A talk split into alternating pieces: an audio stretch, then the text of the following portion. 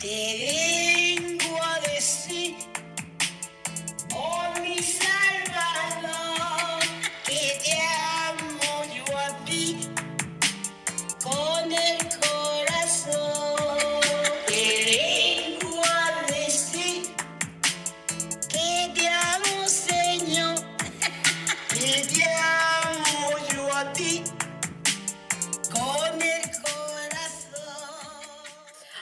a todos.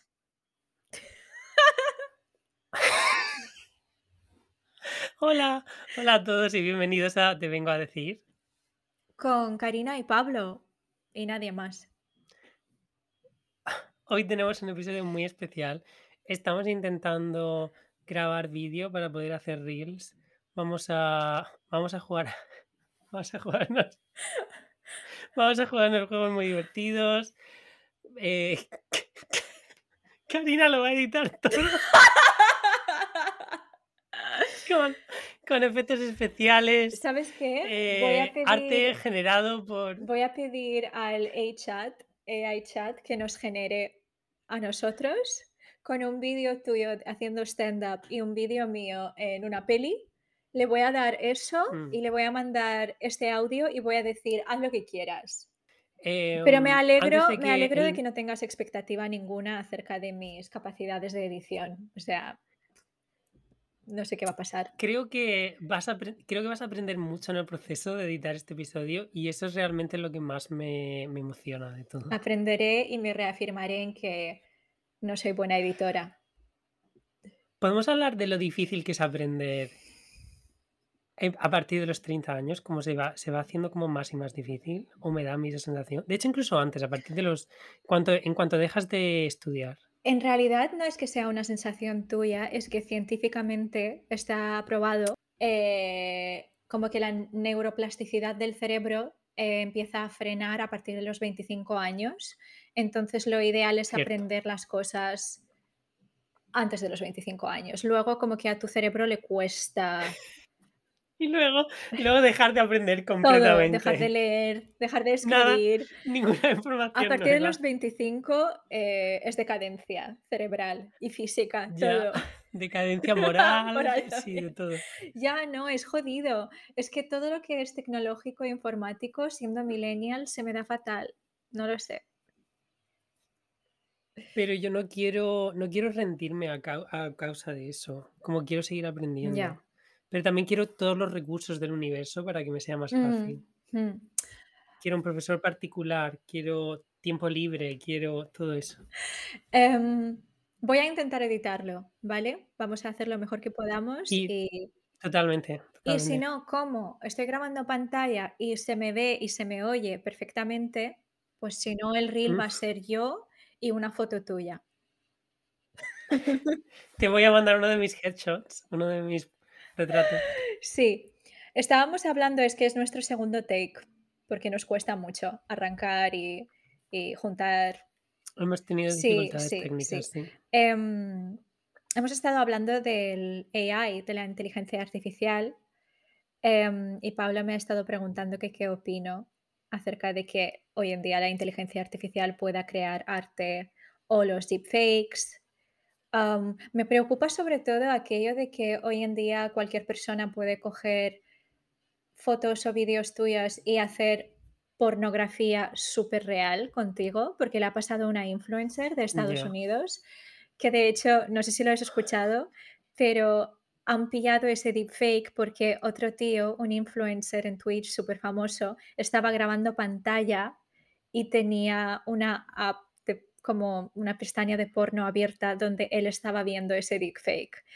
Y me encanta porque después de que le hayan pillado y criticado y echado de la comunidad, ha hecho un vídeo un vídeo un poco a lo los Clintons, él y su novia, él está llorando, disculpándose, y la novia está con su mano en el hombro como sigo apoyando a este hombre y creo en él. ¿Qué harías si tu novio, si pillas a tu novio viendo deepfake Contigo. de deep- porno, porno deepfake, no, no tuyo, de se, tendría que ser de otra persona, de, de alguna influencer. Si, si hubiera sido este tu novio el que el que la han pillado públicamente. Bueno, no públicamente, no tiene que ser público. ¿Sabes qué pasa? Que lo que yo estaba pensando es que igual ese chico simplemente estaba viendo la pestaña porque alguien se lo pasó en plan, tío, ¿esto es real? O sea, podría ser eso, que simplemente se lo han pasado, plan, esto es real, o él lo ha encontrado en plan, ¿esta tía hace porno o es un deepfake o qué está pasando? Que igual ni siquiera se estaba masturbando y que simplemente eso es lo que quiero pensar si fuese su novia. ¿Quién era qué era este de qué hacía este influencer? Es que son estos jugadores de Twitch de Twitch, ¿sabes? De este ah, un un Twitch streamer, sí, vale. sí, sí. Ay, ¿Qué harías tú si tu novio estuviera viendo un deepfake con alguien que tú conoces? con alguien que yo O conozco. no, un o con un cómico muy famoso. Un deepfake de Louis CK. Em, me suicidaría y luego le mataría, En ese en ese orden, orden. vale. No, no, em, no lo sé, no sé si un un deepfake a ver, me me siento un poco como la las implicaciones morales de ver un deepfake me preocupan. Mm, Pero es como ver un como ver un sextape de una de un de un famoso, que no ha que no haya sido puesto de manera es como ver los los las los nudes que se que se filtraron de de y todo eso, ¿sabes? Que fueron como legítimamente robados, que estaba es los los hackers se se metieron en los teléfonos de los de las celebridades y los mm, publicaron literalmente. Eso me crea un montón de o sea, me crea un un me un conflicto moral tremendo porque es como, no sé, o sea, si a mí si eso me pasara a mí, no sé qué no sé qué mm. haría, sería horrible. Lo que pasa es que yo el Es una tema es una de violación AI lo veo aún peor que hackear el móvil de alguien y publicarlo. Creo que porque no solo ya es público, sino es algo en lo que ni siquiera tú como individuo has participado. ¿Sabes? Ni siquiera son tus fotos robadas o un sextape tuyo que has grabado. Es que ni siquiera estás como cediendo tu cuerpo voluntariamente a cometer, sea cual sea el acto que está siendo publicado. ¿Sabes? Ya. Bueno, pero por eso a lo mejor a mí me parece como o sea, a m a mí me dolería más si fueran mis fotos de verdad, porque son, no no sé, son son fotografías reales de de mí y son íntimas y Mm, no sé en qué contexto he tomado esas fotografías, pero obviamente si si estamos hablando de lo que un montón de las fotos de de Fappening eran actores que estaban trabajando en set y tenían relaciones a distancia y querían básicamente poder comunicarse con sus parejas y mandarles una foto sexy de vez en cuando. mm. Y es un contexto súper íntimo, ¿sabes? Que esas fotos nunca habían sido generadas para ahora ahora con OnlyFans y todo eso, ha cambiado un montón el no sé, ahora todo el mundo está creando conte content, que es básicamente Contenido, ya, pornografía. ya, ya, ya. Ya. Y, la y no sé, la gente se está como y estoy utilizando comillas con los dedos, pero la gente está como liberando sexualmente y posteando sus su, eh, porno casero en OnlyFans. Pero pero tiene que ser horrible cuando cuando has cuando has tomado alguna foto así sexy exclusivamente para tu pareja y en un contexto de es como: "Buah, estamos a a larga distancia, quiero preservar la la pasión", y y que alguien te las publique, eso tiene que ser horrible. O sea, Imagina si lo publican y sales tan, tan, tan guapo que te empiezan a llegar contratos de un montón de agencias de modelos y de ropa interior y tal. Dices: "Well, well". mm, como Shakira, ¿no? Eh, las mujeres no lloran, las mujeres facturan. Dices: "Bueno, de todo lo malo tenemos que sacar algo bueno y sacar Ya. provecho". No, pero Yo respecto creo que ¿ah? por ¿Mm?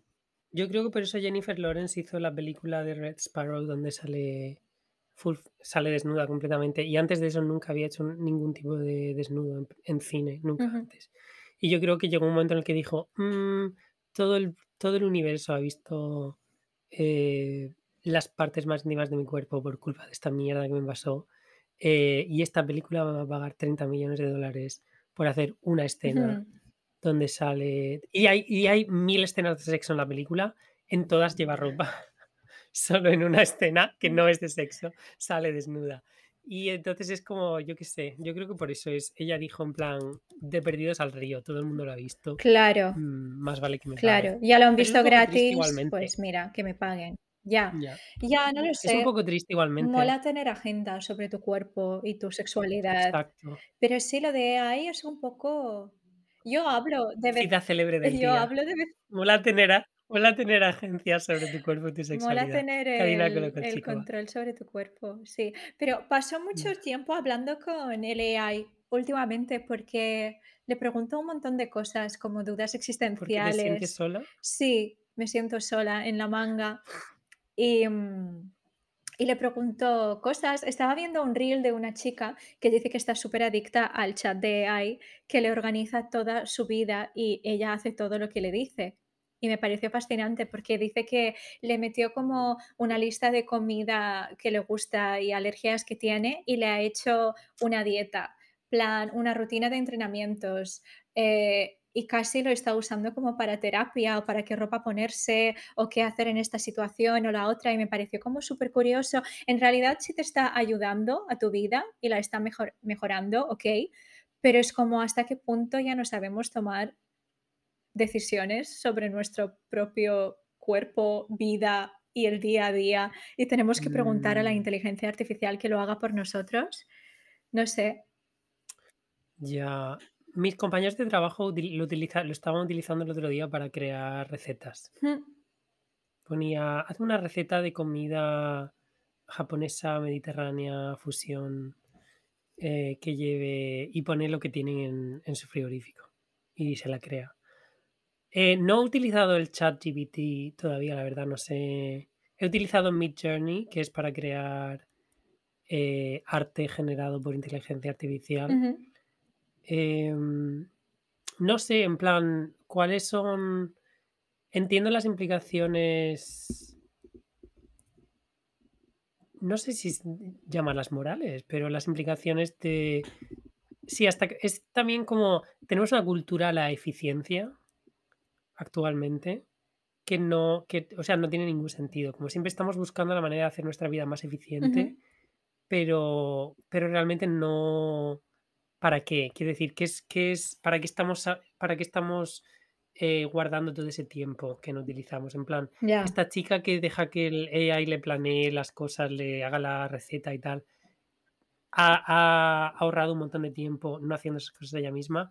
¿Para qué quiere utilizar ese tiempo Fíjate, yo no creo que sea para ahorrar tiempo, sino porque, o quizás estoy proyectando mis inseguridades sobre esta chica y ella sí que quiere ahorrar tiempo, pero yo pensaría, seguro que esta tecnología todopoderosa, que tiene muchísimas ma- como muchísimo más conocimiento sobre todo que yo, podrá organizarlo con siendo como mucho más objetivo, centrándose en los goals que yo realmente busco y lo haría de forma más eficiente que yo, que intentaría como no buscar un camino más corto o diría, no, esto no me apetece, o, sino que realmente sería como, por ejemplo, entrenar sola o entrenar con un entrenador, ¿sabes?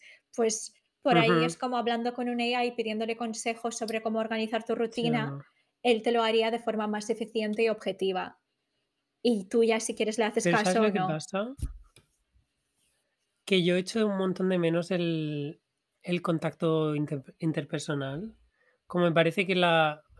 No sé, si yo ahora mismo no tengo un, entren- un entrenador personal, eh, pero si contratara uno, como parte de lo que yo saco de, de esa relación profesional es que es una, no sé, como el ir al gimnasio. Nunca, en plan, tengo amigos que tienen un entrenador personal online En plan, se pone en videollamada y les dice cómo hacer los ejercicios. Mm, Yo no, o sea, eso a mí no me sirve de nada. Yo quiero ir al gimnasio, quiero ver cara a cara a mi entrenador personal Ya, y que, mientras estoy haciendo las repeticiones me cuente que su perro está malo. En plan, no sé, es también parte como, creo que lo bonito de, mm, de hacer algo productivo, lo que sea, sea lo que sea que quieras hacer, es como combinarlo con un poquito de interacción social. mm. M- Me acuerdo Sí. que la primera vez que vi a una persona entrenando a distancia con un entrenador online fue en Total Recall de Arnold Schwarzenegger, donde en la película entraba y su esposa estaba entrenando con una pequeña tele, pero la tele era como de los años 50 y había una señora súper maquillada y con un pelo gigante diciéndole lo que tenía que hacer y ellas estaban entrenando. Y yo era pequeña y pensé, madre mía, qué locura, qué futurista, pero ¿quién haría eso si puedes ir al gimnasio? Pues mira, todos nosotros. Y aún así todavía no hay coches voladores. Ya. Pero ya hay coches que te conducen a sitios sin conductor, lo cual me da muchísimo más miedo que un coche volador con conductor. Por lo visto, son más seguros que los coches con un conductor. Creo que no pueden prevenir o predecir todo. No sé. Pero una persona tampoco. Mm, en plan, si De tuviesen desde luego son que más seguros que yo Ah, no, no, 100%, y yo, Ya. 100%, 100%. Ay. Pero es como si le diese un fallo del sistema y de pronto no pudiera parar, o se para en mitad de la carretera, o como que, claro, en la persona sería un un fallo humano, pero aquí sería un fallo técnico o tecnológico. Es que vi una serie donde recogieron a uno, era creo que era sobre Silicon Valley, era como una comedia, y le recogió uno de estos coches, pero empezó a dar fallo y lo llevó al mar y se tiró por el mar. Y eso me dio mucho mucho miedo. Sí que hay muchas cosas de las que no puede hablar, porque porque cuando estaba preparando la entrevista a la a a esta periodista, había cosas que estaba preparando y como redactando, y dudas que le preguntaba el AI y me decía que no me los podía responder porque estaba saltándome las normas de como de sí, los Community community guidelines. Y leí un artículo sobre unas personas que le pidieron que escribiera un poema alabando a Trump y dijo que no, que su community guidelines no se lo permiten porque no quiere meterse en Claro. política. Y seguidamente le pidieron uno sobre Biden y lo redactó, el poema. Y dije: Mm. "Vaya, vaya, debería ser apolítico y objetivo", pero parece que tiene cierta política Pero detrás. pero pero Biden es una figura mucho menos controvertida que Pero el Donald hecho de que Trump. se autocensure la propia inteligencia artificial, Ya. ¿no te parece como muy Ya. heavy? Como no, no, me van a cancelar, no puedo hacer un poema Pero, y si dijeras, por ejemplo, escribe un poema sobre la infidelidad de George Bush. Bueno, a lo mejor no es tan tópico porque ha pasado ya mucho tiempo, pero es como, no sé, como no lo sé, no sé cuáles son las las community guidelines de ChatGPT, no las Nadie las ha nadie las ha leído, pero en todo caso quiero decir Nadie las ni siquiera o ChatGPT. o las puede hacer a la a ambas figuras o no la puede hacer el poema, ¿sabes? Es como no está siendo objetivo, hay una clara ideología detrás, supongo que más demócrata, porque seguramente ¿Pero tú crees que es por por alineación alineamiento Está claro. político o crees que es no, porque puedes es que Donald Trump, independientemente de que fue presidente de los Estados Unidos, de eh, y que era y que es republicano es una figura súper controvertida, o sea, fuera de la política. Claro, pero es que a una inteligencia artificial no debería importarle hacer un poema alabando a alguien que es controvertido, ¿sabes? Si igualmente él se lo puede decir sobre Michael Jackson y es puede ser controvertido, entonces tampoco lo haría, ¿sabes? Hay muchas figuras controvertidas Depende de cuáles sean las community Claro, pero hay no muchas sé. figuras controvertidas que no están en la política, ¿sabes? Que no se dedican a política. Plan, podría hacer un poema sobre R. Kelly, podría hablar sobre alguien controvertido, ¿sabes? No lo sé. R. Kelly ya ha hecho un poema sobre R. Kelly, todas sus canciones. Hoy escuché Sudas más que R. Kelly en Disneyland. Dios. ¿Sabes? Hablando de censura, eh, hay una cómica china que he descubierto hace poco. Su nombre es eh, lo voy a lo voy a destruir. Eh, Zhao Ying Summers, creo. Y es una cómica, eh, china que se muda a los Estados Unidos para para buscando una carrera en, eh, como actriz y tal, y luego se metió a hacer stand-up. Y tiene como 1.000.000 de seguidores en TikTok. Y que son pocos en TikTok, pero porque porque le borraron el ante sí, porque en plan, eh, TikTok tiene como el doble de usuarios en Ah, general que Instagram no o algo así. Entonces es. Por eso todos los influencers que tienen 2 millones de seguidores en, en Instagram tienen como 12 millones en TikTok, porque simplemente hay más usuarios Mm. en TikTok. Bueno, independientemente, tenía, tenía como una millonada de, de seguidores en TikTok, porque es súper graciosa y súper buena cómica. Y TikTok le quitó la cuenta porque hacía un montón de chistes sobre eh, la política de China, la antigua política de China de tener solo un hijo. Y era porque, y, y en- incluso no estaba como criticándola, estaba hablando de su, de su propia experiencia, que, que, cuan- que en plan hay un montón de mitos urbanos de, de que pues en China durante la política de un solo hijo, cuan- como la- las familias no querían hijas, solo querían hijos, cuando tenía una hija, en plan abandonaban al bebé en, en basureros. Ujú. Y, y- y ella decía, dice, no sé si es un... Y ella, es- en- como parte de su stand-up, como parte de sus coñas, decía, no sé, si- en plan, no es un mito porque mi madre me lo dice. En plan, mi madre me dice que, eh, en plan, cada vez que, en plan, cuando sacaba un, cuando sacaba un, un notable, en vez de un sobresaliente, decía, para esto te, res- para esto te, te rescaté del basurero. En plan, su madre le hacía coñas de ese, de ese palo. Y le, y le bloquearon el, le quitaron el heavy. TikTok porque, porque decía que era, que era muy político. Y su agente tuvo que, en plan, tuvo que mediar con TikTok y le devolvieron la cuenta, pero dice que ahora está como Qué fuerte.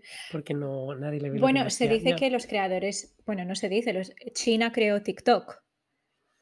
Es una aplicación que fue ¿Mm? creada en China y de hecho, por lo que he estado Ujú. leyendo y hablando con mi amiga Tina, eh, que es china, ella dice que el contenido en- de TikTok en China es absolutamente diferente que en Occidente, que ahí como que promueven más vídeos mucho más intelectuales o más culturales, donde los usuarios pueden aprender qué chorradas, plan reels absurdos con musiquita, todos haciendo lo mismo, bailando, como que esos vídeos no tienen tantas visualizaciones que, por ejemplo, me dijo que son muy populares vídeos de gente enseñando matemáticas o niños pequeños haciendo Mm. matemáticas, ingeniería y tal, y como que ellos usan Twitter. Un poco la idea es que nos lo vendieron para hacernos mucho más estúpidos porque sabrían qué contenido íbamos a promover nosotros y ellos, sin embargo, lo usan para hacer que su juventud sea más inteligente. No lo sé. Eh, ¿Sabes, ¿Sabes lo que te voy a decir? Mis reels favoritas son de historia, de datos curiosos, mitología griega. Me encanta que me enseñen cultura clásica a través de reels. mitología griega. Y griega, guiño. Eh, y co- como eh, gente que, como Mythbusters, como gente que, que me enseña, que cuenta Ah, vale, vale. mm, cosas que siempre, rollo, co- bueno, en plan, ¿te acuerdas de esta serie de Adam Ruins Sí, Everything? sí. No sé, sí, yo siempre la veía. En plan, que como eh, desmintiendo mitos urbanos y cosas de esas. Todo eso me apasiona. Esas son mis reels favoritas. Odio, odio reels como sexys y cachondonas. Las odio con toda mi alma. Porque nunca me voy a, o sea, nunca me voy masturbar a un reel. Nunca. Y entonces lo que consigue eso es que de repente mi cerebro empieza a pensar en sexo y estoy en el autobús de camino al trabajo y digo, no me apetece pensar en sexo ahora mismo. Estoy en el autobús de camino al trabajo. ¿Por qué me, por qué me pones esto Bueno, delante de hay la mucha cara? gente En a la que sí que le apetece pensar en sexo, incluso en el autobús, y se dejan llevar. no. Los que me dan muchísima... Solo me apetece pensar en sexo cuando estoy a punto de tener Y a sexo. veces ni eso, imagínate. Eh, los reels que me dan muchísimo asco y rabia y que no entiendo por qué son tan populares y les parecen guays a las mujeres son estos reels de tíos cocinando sin camiseta, follando la comida, ¿sabes? En plan, Ya ves. con un melocotón. Y ves. todos los comentarios de las chicas, ¡buah! ¿Quién fuese ese salmón? Tal. Y yo, ¡deja el salmón! ¿Ves? Ah, El, no salmón no ha consentido a ser cocinado de esta manera. En plan, pero. Sí, es sí. En plan, sí. Como subiendo la harina, como haciendo la tarta y como. Bueno, cosas horrorosas. Pues esa gente tiene millones de views, millones de A followers. continuación, bate la crema con tu pene. Y yo solo tengo reels guardados de cocinar, me encantan los reels de cocina. Eh, tengo solo un único Mm. problema, es que a veces hay algunos vídeos que son como que te dan ataques epilépticos porque son como microsegundos de ingredientes, como ya está, y está la tarta. Y yo, amor, no, espera, no he entendido nada. Es súper estético, pero no, no he visto cómo has cortado, de qué manera has organizado los ingredientes. Y luego hay otros que sí que están muy currados. Y sí que te tengo que decir que desde hace un año cocino muchísimo mejor y he probado hacer millones de cosas Mm, gracias a los reels, porque sigo a mucha gente coreana, mm, japonesa, gente de Pakistán, de India, y como que voy probando cocinas súper distintas y lo explican de una manera muy sencilla, como muy, muy eficiente y mola mucho. Y tengo eso y entrenamientos, sobre todo de glúteos. Y ya está. Ese es mi Instagram. Mm, qué guay. A mí me encanta también, hay un chico que se llama Gravity Jacobs que sale en un reality legendary que nunca he visto, pero hace TikToks, hace y reels enseñándote a bailar voguing, como en plan, no sé Ah, vale, vale. porque guardo los vídeos, pero luego, ¿sabes? Sí, En plan este, como sí. voguing. Y lo hace súper bien. Y te pone como paso a paso cómo hacerlo. Eh, y no sé hacerlo porque los guardo y luego nunca intento Mm, aprenderlo, ¿no? Pero digo, buah, si supiera hacer esto, en plan, sería el rey de, el rey de la mm. discoteca. Ya aprenderás. De esa discoteca la que voy todo el tiempo. Bueno, igual podrías terminar algún stand-up haciéndolo, ¿sabes? Como sentándote haciendo tú, tú, tú, Ya y todos como, ¡guau! volviéndose locos. Ya, Pablo, ¿te parece que empecemos a jugar al juego por si acaso? Estamos en media hora, pero Ojalá. conociéndonos, igual podríamos expandirnos un poquito. Sí. Eh, Mira, Pues, ¿lo- ¿quieres que sí, por introduzca el juego? Básicamente, eh, tengo una teoría que te he contado varias veces, Karina, que es que soy capaz de saber si una película. Solía decir si una película es buena o no, pero lo he, lo he actualizado a si una película me va a gustar o no. Simplemente viendo el póster. Simplemente viendo el póster, yo ya voy a saber si una película buena, de acuerdo con mis estándares eh, cinematográficos. Y, he aprendido mucho también a través de los años como las técnicas que utilizan los distintos pósters de películas para, dependiendo del género, qué colores se utilizan, con qué género, qué composiciones de, se utilizan eh, con distintos tipos de películas, dependiendo de qué audiencia estés, estés intentando, eh, estés intentando vender la película. Pues, y con esto en mente, Karina y yo hemos decidido eh, jugar un juego donde nos vamos, vamos a enseñarnos unos- el uno al otro una serie de pósters que hemos elegido de películas que no hemos visto el uno del, del otro. Lo estoy explicando fatal. Eh, y con, con las películas que nos va a enseñar el otro, vamos a intentar adivinar de qué va la película, qué género es y para quién está pensada. ¿Lo he explicado más o menos Sí, bien? Genial. ¿Algo que quieras no. añadir? Empiezas tú, ¿vale? Eh, lo Vale, que haremos es que a ver si, si subo, pues claro, si subo el vídeo la gente lo verá y si no, si es alguien escuchando el podcast, si puedes describir, si podemos describir de forma muy sí. cortita lo que vemos en la pantalla para que los que no estén viendo reels o vídeos lo puedan entender qué clase de póster estás mirando. Vale, ¿quieres empezar por. Gore? El póster que Karina ha elegido para Gore es.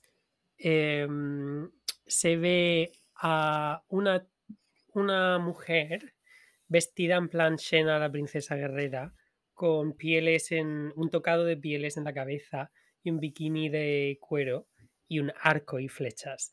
Y está mirando a un hombre tirado en el suelo que está como, oh, no me hagas daño, por favor. Y ella le está, mira- y ella le está mirando como diciendo, "Mm, ya veremos.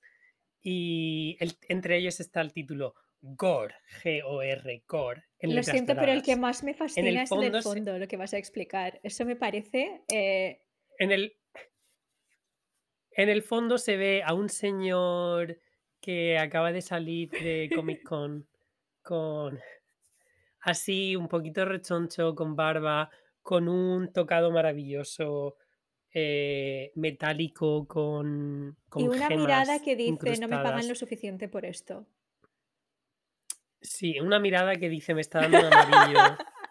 Y y está y está su cara y su puño están como, eh, entrelazados con el cosmos. Se ve un un un un universo con todos los planetas. Así creo que creo que esa es la galaxia de estaba a punto de decir I think. Creo que esa es la galaxia de la Vía Láctea, se ve por ahí, pero todos los planetas también se ve, aunque técnicamente los planetas estarían dentro de Ya, la pero Vía están por Láctea, fuera. pero es esta película es mucho más sofisticada que que Que la astronomía. que de lo que nosotros podemos comprender, sí. Y y es me imagino que es una figura, una deidad o algo así, por eso está ahí entre los planetas. Y y en la parte inferior del póster, del fondo, se ve, pues, un montón de hombres, eh, que podrían definirse como soldados a caballo y están llevando están, eh, guiando a un grupo de prisioneros de guerra o esclavos. Todo esto es en siluetas en la niebla, entonces es difícil describirlo. Y ese es básicamente el póster de Gore. Tenemos, eh, protagonizado por Urbano es, eh, ¿se me permite leer las cosas Sí, que hay en el claro. póster? Protagonizado por Urbano Barberini, Rebecca Ferrati, Jack Palance, Paul L. Smith y Oliver Reed. Eh, genial. Bien. Pues voy a empezar a con mi con mi mi investigación. Eh, mi investigación sobre este póster. Perdón. Mi investigación sobre este póster. Eh, pues creo que es un el género es, eh, fantasía épica, obviamente. Creo que tiene así un tono un poco, eh, nórdico, como a lo mejor es un poco rollo Thor, pero de bajo presupuesto. Yo diría que de los años 80, a lo mejor, me 87. da me da un poco ¡ah! Por eh, mi intuición es porque el género y la calidad me da un poco, eh, me recuerda un poco a Ujú. Barbarella. Barbarella es más ciencia ficción, pero es Ujú. también. Em, es una es una, creo que es una coproducción italiana y america inglesa o algo así, pero con actores americanos. Es difícil saberlo, pero es me da rollo europeo totalmente. Y, pues, no sabía cómo describirla, si serie serie B, serie C, serie Z, pero es definitivamente no, es muy, muy independiente, bajo presupuesto. Ninguno de los actores son conocidos ni siquiera en el Pensaba que mundo ibas a decir indie. buenos. Ninguno de Eh los actores son buenos. Conocidos. Bueno, ¿qué es bueno en este en es en en esta sociedad ¿Que no que hagas el ridículo? Eh Ni siquiera, porque ahora es hacer el ridículo es lo más. Ya. Me he dado cuenta con el tiempo que ni siquiera ¿Para hacer el ridículo? mm, ni siquiera soy suficientemente patético, ni siquiera soy suficientemente patético para ser famoso. En fin. Vamos a esforzarnos, Eh vamos a intentar cambiar eso en este podcast. Voy a ser muy. Em, ¿qué más? Ah, ¿para quién está hecha esta película? Creo que esta es una película de culto. Creo que esta está hecha me imagino, no es no es la primera película de un director, eh, de un director de de fantasía o fantasía épica. Creo que es más como está intentando replicar, eh, pues, el éxito de otras películas de fantasía, pero lo está haciendo, pues, con con un presupuesto muy, muy bajo. Y, pues, yo creo que el tipo de audiencia para esto es como la gente que va al cine de medianoche, en plan, la gente que veía las películas de Alejandro Jodorowsky, las primeras películas de David Lynch, pero pero que no ha llegado a tener ese estatus de de arte y ensayo, que es más bien como se ha quedado ahí un poco en el limbo de esta película es muy mala, solo la podemos poner en el cine después de Mm. medianoche. Eh, ¿algo más que quieras que intente adivinar de ¿De qué crees que va? Ah, vale. Pues va de. mm, Va de el señor este rubio con el pelo para atrás. Que lleva unos pantalones muy O cortos. calzoncillos. Y sí, que llega a una. Es verdad, no, que se me había olvidado el, el- el- la sinopsis de la película. Pues el señor este, eh, voy, eh, Urbano Barberini, por ejemplo, a lo mejor es Oliver Reed, pero bueno, con el pelo rubio para atrás y en calzoncillos, llega a una tierra de Amazonias eh, mm, no malvadas, pero como muy, muy poderosas y, y muy que son muy protectoras de su territorio. Y en esa tierra mm, esclavizan a, si no a los hombres en general, a los, a los extranjeros, como él, a los, a los Ujú. forasteros. Eh, es difícil porque no puedo ver las personas que van a caballo, no sé si son hombres o mujeres, pero si no es rollo tierra de Amazonias que esclavizan a los hombres, puede ser eh, tierra de salvajes que esclaviza a los forasteros. Y el hombre este yo creo que ha ido en una, en una misión a salvar su poblado y se lo ha, se lo ha mandado el, el dios... ¿Cuál es el, ¿Cuál es el padre de Thor? Ay, no lo sé. Thor y Loki son los dos hijos de... Bueno, un dios nórdico, el dios nórdico este porrero de... Porrero es que fuma del porros. cosmos. Vale. Sí. O sea, lo estoy describiendo así por la cara que tiene, de así un poquito bizco. O a lo mejor es de beber cerveza, ¿sabes? Es un poco cervecero. Eh, el Santa Claus este nórdico le ha, le ha, le ha- se le ha parecido a Odín, voy a llamarle vale. Odín. Odín se le ha parecido a Gore, que es el nombre del héroe, eh, en calzoncillos, eh, y le ha dicho que tiene que ir a la tierra de las Amazonas, Amazonias, para, no sé realmente si se dice Amazonias o, pero bueno, eh, a sal- tiene que ir ahí a recuperar mm, un artefacto mágico que va a ayudarle a salvar su tierra. Y las Amazon- la Amazonia está como, no te creo, has venido a robarnos y a... Los hombres son malos. Y, y entonces pues le esclaviza y es como un poco sexy Mm. pero violento. Y al final de la película, ah, em, Gore y la Amazonia obviamente se enamoran. Y, y la Amazonia dice, guau, ahora que, ahora que hemos follado, entiendo perfectamente Y porque vienes a, y a apropiarte de nuestra cultura y nuestra tierra y tienes razón y deberías hacerlo. Y de hecho, ¿sabes que Te voy a ayudar a hacerlo. Exacto. Y entonces, y entonces consiguen salvar a, a la tierra, al poblado de Gore. Que, ¿sabes qué? Voy a decir que el poblado de Gore son todo hombres y el poblado de la Amazonia son todo mujeres. Y entonces, pues ayudan a salvar, al- las Amazonas ayudan a salvar al poblado de Gore. Y entonces, y luego hay armonía entre los dos reinos. Y todos los hombres follan con todas las mujeres. Y Od- Odín desde el espacio está como Está, está así porque está eh, celebrándolo, ¿no? diciendo, Como, yes. sí, y está diciendo, ahora ya se han hecho muy buenos Ah, amigos. te cuento de qué va de verdad, aunque sinceramente, que, que- Ojalá, sí. Eh, sinceramente di- dame una me, puntuación. me Cu- gustaría más ver tu película que esta.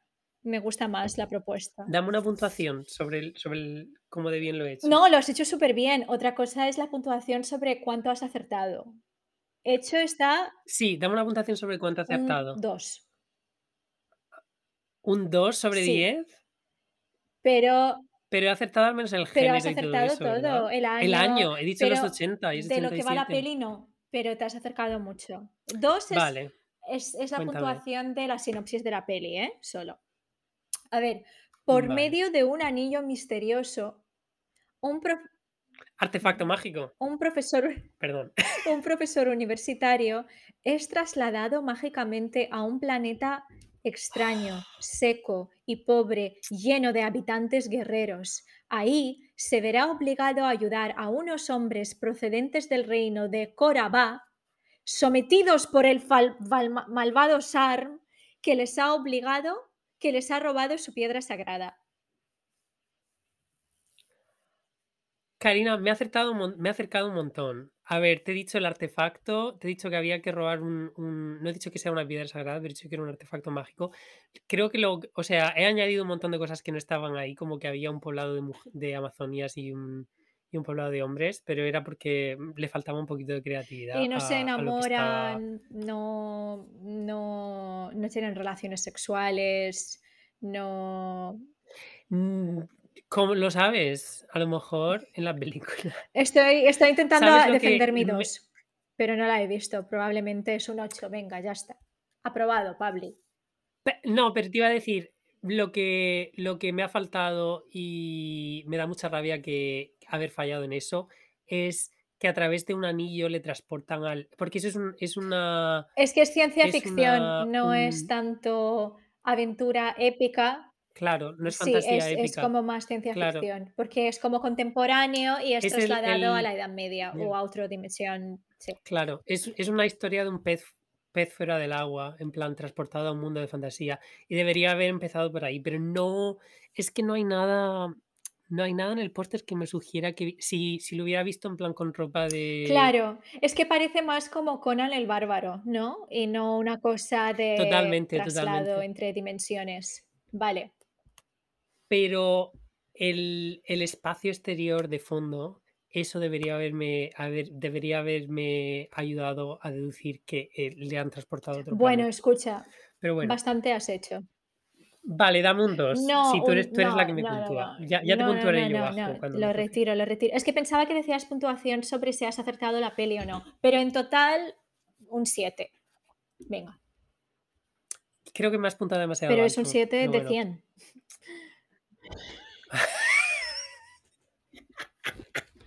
Vale, ¿Cuál quieres que analice yo? bien. ¿Esta o cuál quieres que, que haga? vale. Lo digo porque Sí, estamos a primera 47, creo que no nos va a dar tiempo a hacer 5 si vamos a hacer un análisis tan profundo. Vale, pues entonces voy a elegir muy bien. O Eh, puedo hacer varios, pero no tan profundos como tú, más genéricos, ¿sabes? em, vamos a empezar con el último que te he mandado. ¡Guau! ¡Oh, Dios! Has elegido el más difícil. Es el más interesante, ¿La has visto tú? ¿Tú No. tampoco la has visto? pero es bastante famosa. No sé ni de qué va. Vale. Eh, un hombre blanco, un hombre negro que lleva una cámara, diría yo, una cámara de cine antigua en la mano. Ambos están montados sobre una cinta VHS como si fuese una tabla de surf. Y en la cinta pone Film by Michael Gondry. Vale, nada, pensaba que pondría algo sobre la cinta que me ayudaría a adivinar de qué va la peli, pero no. Y se llama Be Kind Rewind. You name it, we shoot it. Y detrás hay como un, ah, un efecto así como de cómics, una estrellita y está coloreado con verde como si fuese un rotulador. Me da una vibra de Scott Pilgrim, una vibra así como que pasan cosas y hay una edición de los personajes y cosas que pasan como si fuese una fusión entre una peli de ficción y un cómic, algo así, no lo sé. Y está dirigida por, ay, Danny Glover, vale, Jack Black, Mos Def y Danny Glover. Coming soon, vale. Año diría, ah, diría 2000-2010, entre 2000 y 2010, no lo sé. Eh, género, comedia romántica acción. Eh, eh, salvo que se hayan... ¿Por qué son tan chiquititos sobre la, la- la cinta VHS? ¿Por qué se vuelven chiquititos y es de ciencia ficción? Tengo mi duda. Porque ahora lo estoy mirando y no sé si es que se vuelven chiquititos y graban cosas. No lo sé. Be kind, rewind, you name it, we shoot it. Pues trata de, de dos colegas que deciden hacer un, un- dos, dos hombres, dos chicos que están haciendo un doctorado en la universidad y tienen que presentar un proyecto y hacen un experimento pero les sale mal y se vuelven muy, muy chiquititos y no pueden volver a hacerse grandes. Entonces deciden trabajar de em, eh, detectives y son, son como su, su existencia es aceptada en nuestra realidad y nadie cuestione, que, cuestiona que sean chiquititos, ¿sabes? No nos, no nos indigna eso como sociedad. Entonces ellos montan su empresa diminuta donde eh, graban cosas como detectives privados y resuelven casos y la gente les contrata y ellos con su, claro, es que tienen que hacer, todo tiene que ser minúsculo, su coche, sus aparatos, pero sabes que ya voy a tirar por ahí porque ya he empezado. Entonces tienen, esa empresa y, en- que se, y el lema de la empresa es You name it, we shoot it. Y tienen clientes que les contratan eh, y ellos graban cosas y resuelven casos. Y al final de la película les ofrecen, un científico llega y dice, chicos, puedo hacer que seáis más grandes otra vez. Y ellos dicen, no, vamos a querer seguir viviendo como, como cositas chiquititas. Y ahí se acaba. Como que han aceptado, han sabido hacerse a su nueva realidad gracias a la amistad, el poder de la amistad, el trabajo y, y, ya está, y eso es todo. ¿Y es para qué, para qué tipo de audiencia es? Pues para gente de todo tipo, gente que quiere poner algo divertido, desconectar de la realidad, ver algo que les haga reír, sentir, pensar. Gente de todas las razas, todos los sexos y todas las edades. Cierro mi caso. Tengo una, tengo una ¿Qué drogas tomo? Has, Ninguna. al principio, has definido al principio de la película como comedia romántica de acción. ¿Cuál es el interés romántico? Por favor. Es el de ellos, So- entre ellos. entre, Entre ellos. ellos Pero es platónico. se Es enamoran. platónico, sí. Es platónico, vale. Platónico. Son ace. Son, son asexuales. Ah, ah. Vale. Eh, ¿Quieres que te ponga la nota primero? No, te voy a, ¿sabes lo que pasa? Te voy a contar primero la, el Dale. argumento.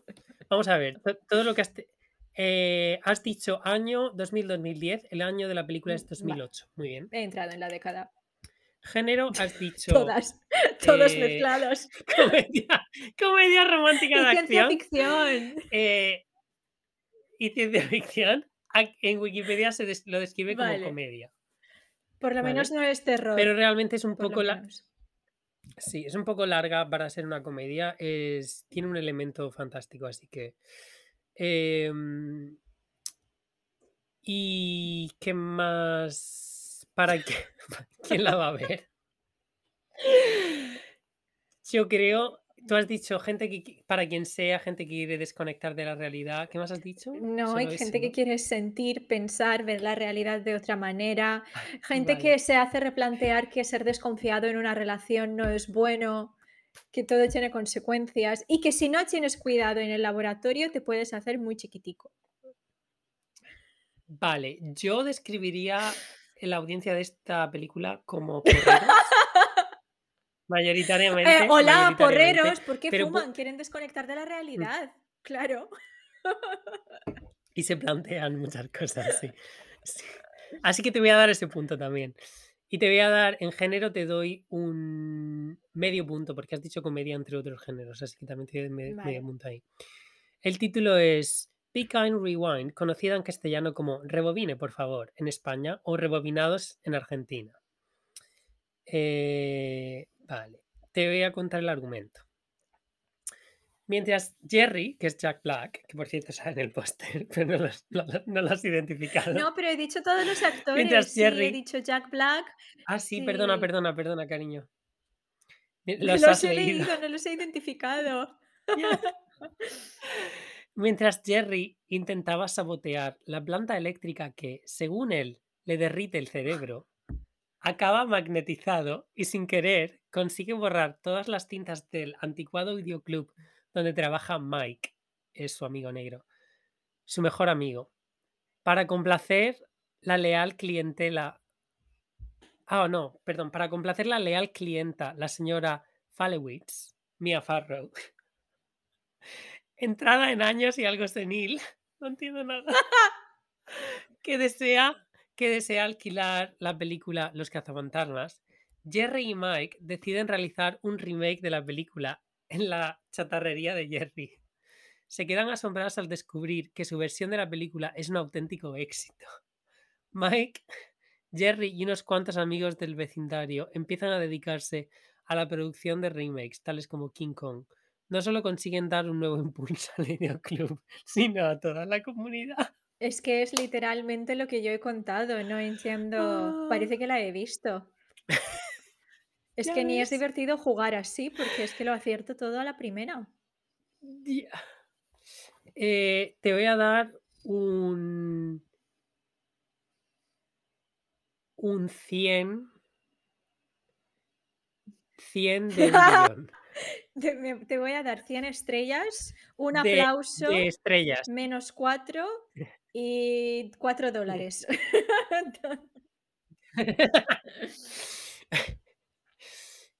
un aplauso solitario en medio del bosque. Vale, vale, vale, vale, para vale, vale.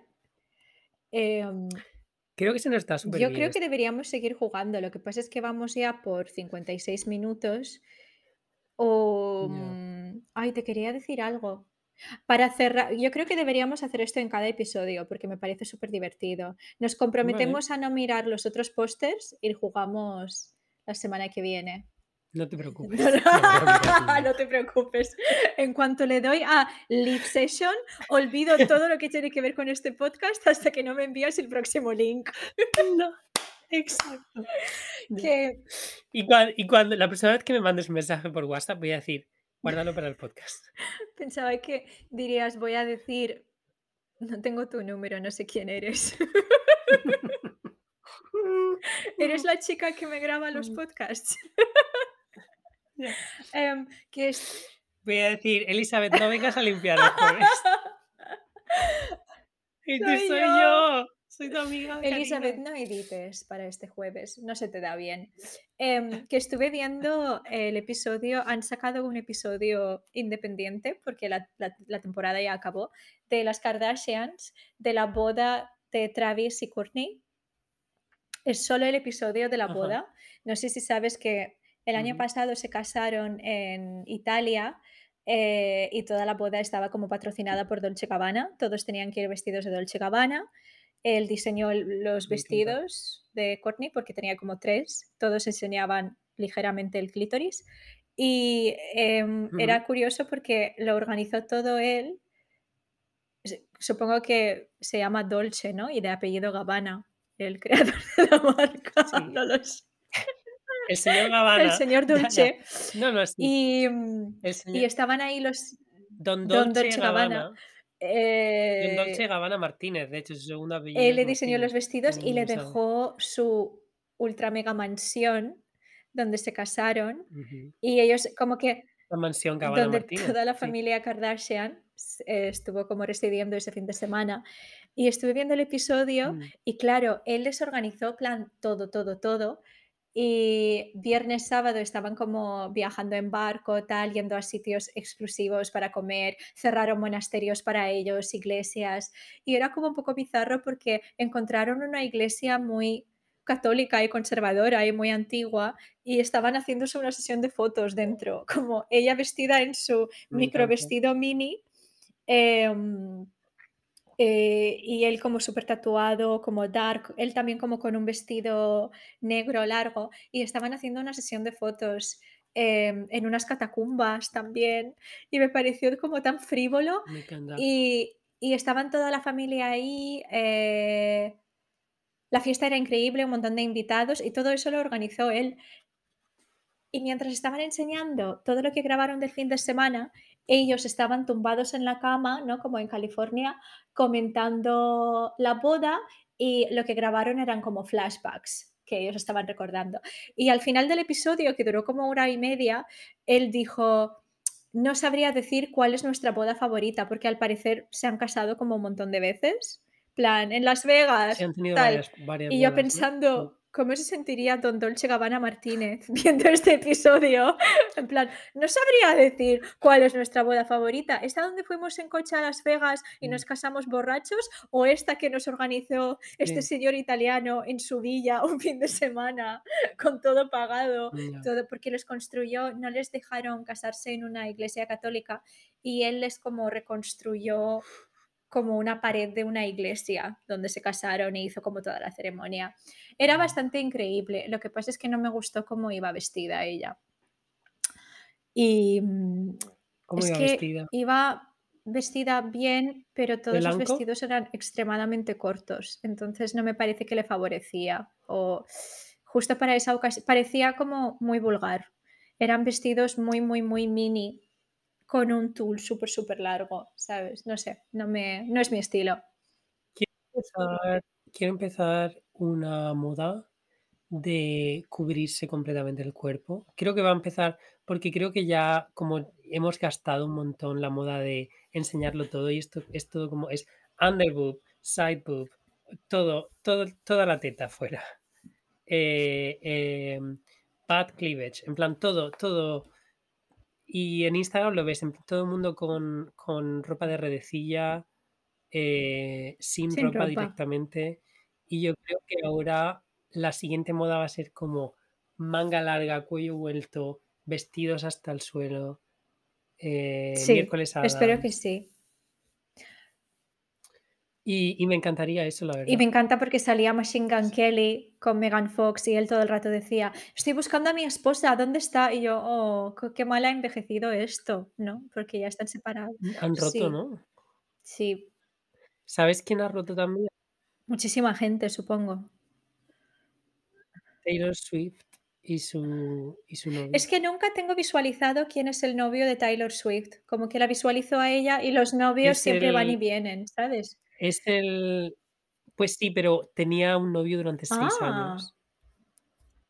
Sí, que era como, y todos los fans eran como, ha encontrado por, después de toda su vida tener todo, todo este, esta ruptura de corazón una y otra vez, por fin ha encontrado a, a- a su pareja no. ideal.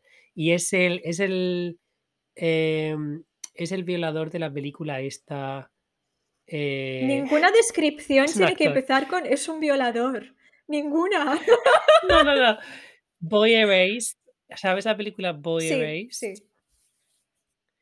El, el chico que como le intenta violar en la en, en el, campa- en el Mm, campamento y luego se pone a llorar porque está súper cachondo. em, Sí, sí, y todo el mundo sabe. Ya. Se pone a llorar porque no le ha salido bien la jugada, no. Se pone a llorar porque le da mucha vergüenza sus, sus impulsos homosexuales, se avergüenza de sus impulsos Vaya. homosexuales. Y es una escena muy Sí, turbia es y muy muy chunga. triste. Y el, y el violador ese es súper guapo porque es el novio Taylor Swift. de, de Taylor Swift. Pues ese era el novio de Taylor Swift. Escribieron canciones juntos eh, para el último álbum de Taylor Swift, que era como, a los fans les encantó porque era como, ella siempre escribe canciones sobre sus exes, poniéndolos a parir, y este era como, escribieron una canción juntos y era como romántica y tal. Pues mira, ya tiene cositas sobre las que escribir. Ya, pero. ¿sabes qué? Que parece que la ruptura es amistosa y, y, al- y me pregunto si le va a poner a parir o no. ¿Sabes qué pasa? Últimamente está muy de moda entre los famosos decir que una ruptura es amistosa cuando no lo es. Porque es como lo que se espera de vosotros, no os vais a poner a insultar. Pero yo sospecho que muchas veces, más de las que creemos, no son rupturas amistosas, pero quieren quedar como bien, ¿no? Y hacer las cosas bien. Pero a veces es como, le A ha ver, pillado con la limpiadora o la nani, pero la ruptura ha sido amistosa. Y yo, a ver, ya, como la de J-Lo ya. y este pavo, ¿sabes? Que fue, ¿Ben no, el Affleck? otro, el No. anterior con el que estuvo. Siguen juntos, ¿no? Eh, por el, eh, ella le dejó porque se dice que le puso los cuernos con una influencer o tal. Entonces J-Lo le dejó y empezó con Ben Affleck. Pero cuando le dejó era como ruptura amistosa. Y yo, "Maina, yo creo que le ha castrado de puertas para adentro Jennifer López, en el caso de que haya sido verdad que le ha puesto los cuernos. Pero al final es como que nunca sabemos lo que pasa entre los famosos. totalmente. Además, si tú decides que la ruptura es amistosa, puede serlo. Quiero decir, si a mí mi pareja me hace un feo tremendo, horrible, mm, en plan abusa de mí emocionalmente y tal, y yo digo, no voy a distanciarme de esta persona y no voy a, no voy a darle más coba. No ¿Qué es sé. para ti una ruptura amistosa? Plan, ¿nos seguimos hablando y nos tenemos en redes o que no nos hemos matado? ¿Qué es una ruptura amistosa? Una ruptura amistosa para mí es eh, mi pareja muere Oh, misteriosamente y yo heredo toda su mm. fortuna y esa es, esa es la única ruptura Mi aceptable ruptura amistosa es que para lo mí. dejamos, mi vida se vuelve como 10 veces mejor y las suyas Mi y, ruptura y- y- amistosa, y la suya consiste en pensar en mí 24/7. Eso es una ruptura mi amistosa. ruptura amistosa es, mi ruptura amistosa es convenzo a sus amigos para que hagan bullying y, y entonces al final me deja porque no puede soportarlo Mm, más. Em, Ah, mi ruptura amistosa es yo y mis amigos le rompemos las piernas. mi ruptura amistosa es que ya no puede caminar desde que lo hemos dejado. Vale, vale. Genial. Mi ruptura amistosa es que sigue pensando que estamos juntos.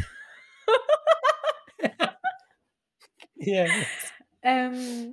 bueno, Mi ruptura amistosa es una boda eh, financiada por Concha Martínez. ah, mi ruptura amistosa es una boda financiada por mi ex. Con tu nueva pareja. Y yo decirle, hemos dejado súper bien. Todo esto lo ha pagado él. Em, bueno, Pablo, hasta Ah. aquí hemos llegado, ¿sabes? Todo tiene un límite, creo. De todo lo bueno, un poquito, Sí. como decimos en mi país. No sé si en tu país decís eso. En el mío sí. Eh, en mi país decimos de todo lo malo y mucho más que viene por venir. Bueno, ¿Qué país es este? No lo sabremos. En el siguiente ¿qué episodio. le dije a Miki el otro día? Eh, del, roce, del roce nace la confianza. ¿Y el qué? Y yo, ¿o cómo era? El roce da asco y él estás mezclando muchas que... El roce a veces da asco. Depende de con quién. Es la confianza da asco y del roce Nace el de... cariño, ¿Nace ¿no? el cariño? Algo así, sí. Es Puede como. Cada vez se me olvidan cuando más llegué a. España yo decía, am, el que avisa no es ladrón.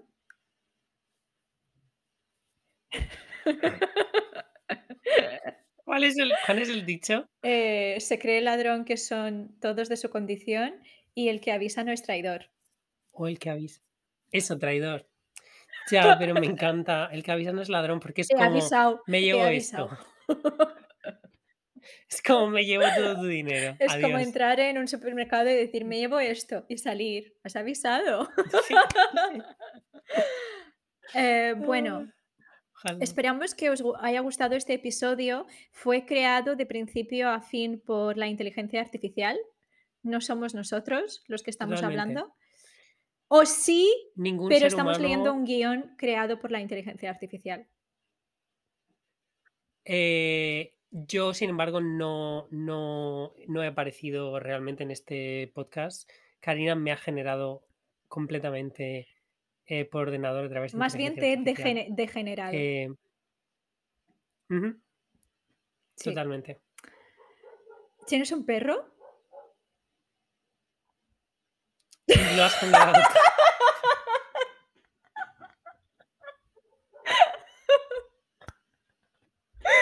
Se me ha olvidado. Si no te gusta, quítalo.